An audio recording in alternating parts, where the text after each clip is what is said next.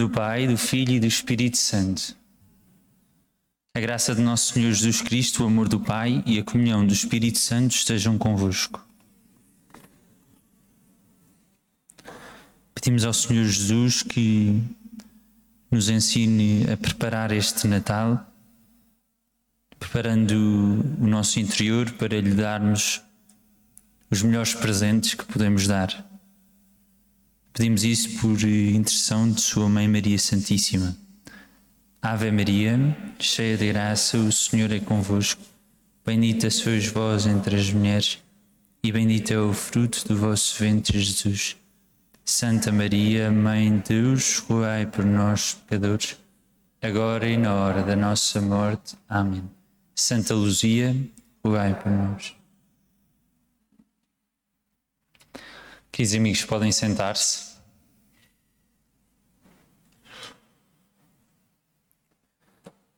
Entramos assim na segunda etapa deste retiro por etapas para preparar o Natal e continuamos nesta viagem em, a tentar arranjarmos os melhores presentes para Jesus. E como Jesus gostou dos presentes dos Reis Magos, acreditamos nós, queremos também nós dar presentes parecidos com os dos Reis Magos, sem ser igual, iguais aos deles, para não ser demasiado chato, para não estarmos a repetir os presentes. E tem graça porque eu hoje estava na creche onde, onde visito, nos Pastorinhos, que faz parte da assistência da Paróquia de Santos, e estava numa sala em que a professora estávamos a falar do Natal. Isto já foi na terça-feira, mas estávamos a falar do Natal e a professora disse: Pois e aqui na sala nós no outro dia estivemos a falar da diferença entre presentes e prendas. E eu a pensar: Isso é muito conversa à linha e a senhora não vive na linha, porque é que está a ter este tipo de conversa com os, com os meninos da creche? E a verdade é que ela estava a dizer, porque nós damos presentes no Natal, não é porque somos da linha, não dizemos prendas, mas é porque sim, os presentes deixam uma presença nossa. Queremos no Natal uma coisa que deixe uma presença nossa. E nós também, hoje, este Natal, este advento, queremos dar presentes a Jesus que nos impliquem, que nós estejamos neles. E por isso, na semana passada, tentámos dar alguma coisa a Jesus que simbolizasse o ouro. E percebemos que simbolizasse o ouro, não. Queríamos dar alguma coisa a Jesus que fosse parecida com o ouro. Sabemos que o ouro simboliza que Jesus é rei. E por isso queríamos dar alguma coisa como ouro e decidimos dar assim o governo da nossa vida. Nós esperamos Jesus e queremos dar-lhe o controle da nossa vida, Ele que reine sobre nós, sobre as nossas decisões, as pequenas e as grandes, sobre a nossa vida. É engraçado porque essa educadora depois também estava a puxar pelos miúdos e estava a dizer: E os reis magos deram presentes a Jesus, e foi o ouro, o in e uma mida incêndio, e não foi incêndio, foi incenso e por isso hoje vamos tentar procurar como é que podemos dar a Jesus incenso. Bem, já sabemos, não é bem o incenso, mas sim o que ele significa. E incenso é muito curioso porque, em geral, e em geral nas paróquias onde não se usa, sempre que o incenso aparece é terrível. Começam as pessoas a tossir, a coçar os olhos. Mas de facto o incenso sempre foi muito usado nas liturgias, porque o incenso aparece uh, como indicação de Deus. Quando os reis magos deram incenso a Jesus, queriam dizer que ele era Deus, o incenso se oferece a Deus. Ou seja, usa-se na liturgia não só porque os acólitos gostam muito e sentem-se mesmo importantes com o tribo, mas também porque simboliza Deus, a divindade e à divindade queima-se incenso. E por isso os reis magos, ao oferecerem incenso a Jesus, queriam dizer que Jesus é Deus, é o Deus. E por isso nós hoje também queremos arranjar aqui um presente que simbolize exatamente isto, que Jesus é Deus, para lhe darmos este presente. E, e, é impressionante porque já na profecia diziam que ele se há de chamar Emmanuel, Deus conosco. E é mesmo, e isto não deixa de nos impressionar. No Natal celebramos Deus, Deus ali, nas, nas palhinhas. O Baby Jesus é mesmo Deus, não é? Não é outra coisa, não é, não é só um bocadinho de Deus, não é o Filho de Deus tipo Hércules. Ele é mesmo Deus. Ele é mesmo Deus. E por isso, este Deus que é, que é Jesus, o nosso Deus é Jesus, não podemos dar-lhe um bom presente, um bom incenso, senão, em primeiro lugar, não o reconhecermos nós como Deus e Deus da nossa vida. Este Deus que é um Deus de amor, que é um Deus justo, mas também é um Deus que nos deixou o Evangelho, nos deixou a Igreja, nos deixou os sacramentos, e sabem, é das coisas mais. Tenho apanhado muito, mais se calhar na universidade, que é. Eu acredito em Jesus, mas as outras coisas não. E eu, como assim? Como é que acreditas em Jesus e não acreditas no que ele diz? Fala, ah, isto é a igreja que ele quis, é os sacramentos que ele quis. E por isso, reconhecer Jesus totalmente. E Jesus tem uma coisa, deixem-me dizer assim, tramada que é ele é tudo ou é nada. Não, não, não dá para meios termos.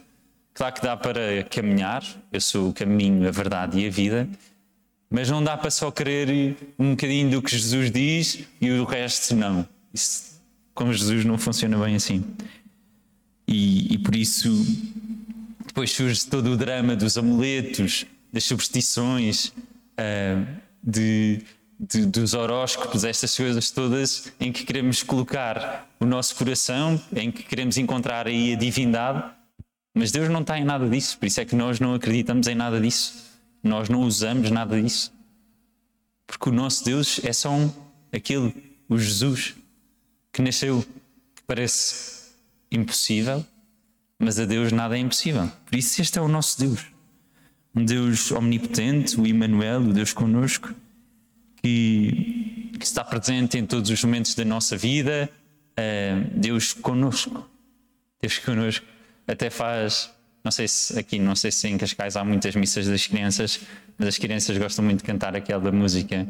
Deus está aqui. E está mesmo, e está mesmo no sacrário, na palavra de Deus escutada, na Assembleia reunida, mas Deus está mesmo aqui e é o nosso Deus e é maravilhoso. E por isso o que é que vamos dar a este Deus que possa ser assim como um incenso? O que é que pode ser um incenso como os reis magos deram? Então diz assim o começo do Salmo 141. Por ti eu clamo, Senhor, vem depressa socorrer-me. Escuta a minha voz quando te invoco. Suba junto de ti a minha oração como incenso e as minhas mãos erguidas como oferenda da tarde. Senhor, põe uma sentinela de guarda à minha boca, defende a porta dos meus lábios. Começa assim o Salmo 141. Então, se calhar, como diz o salmista, como incenso podemos oferecer a nossa oração.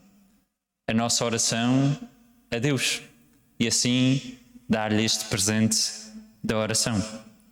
Por isso, a juntar ao controle da nossa vida, que seria o parecido com o ouro, vamos dar assim incenso, ou melhor, vamos dar oração como incenso. E parece super básico. parece, uau, viemos aqui falar sobre oração. Quem é que não sabe rezar, por favor? Claro, mas só a Igreja tem esta pedagogia, já sabemos. Todos os anos a mesma coisa. Todos os anos Advento, todos os anos Natal, todos os anos Tempo Comum, todos os anos Quaresma, Páscoa. Porquê? Para irmos aprofundando. Por isso, agora que estamos no início, no Advento, a oração. Relembrar o que é que é a oração. E a oração, podemos dizer, é uma coisa bastante natural. As pessoas dizem muito: eu vou rezando, eu vou falando com Deus. E é verdade. No outro dia encontrei um rapaz em Santos, que ele até tinha ido à catequese, sim, fez a catequese toda e vai à missa de vez em quando.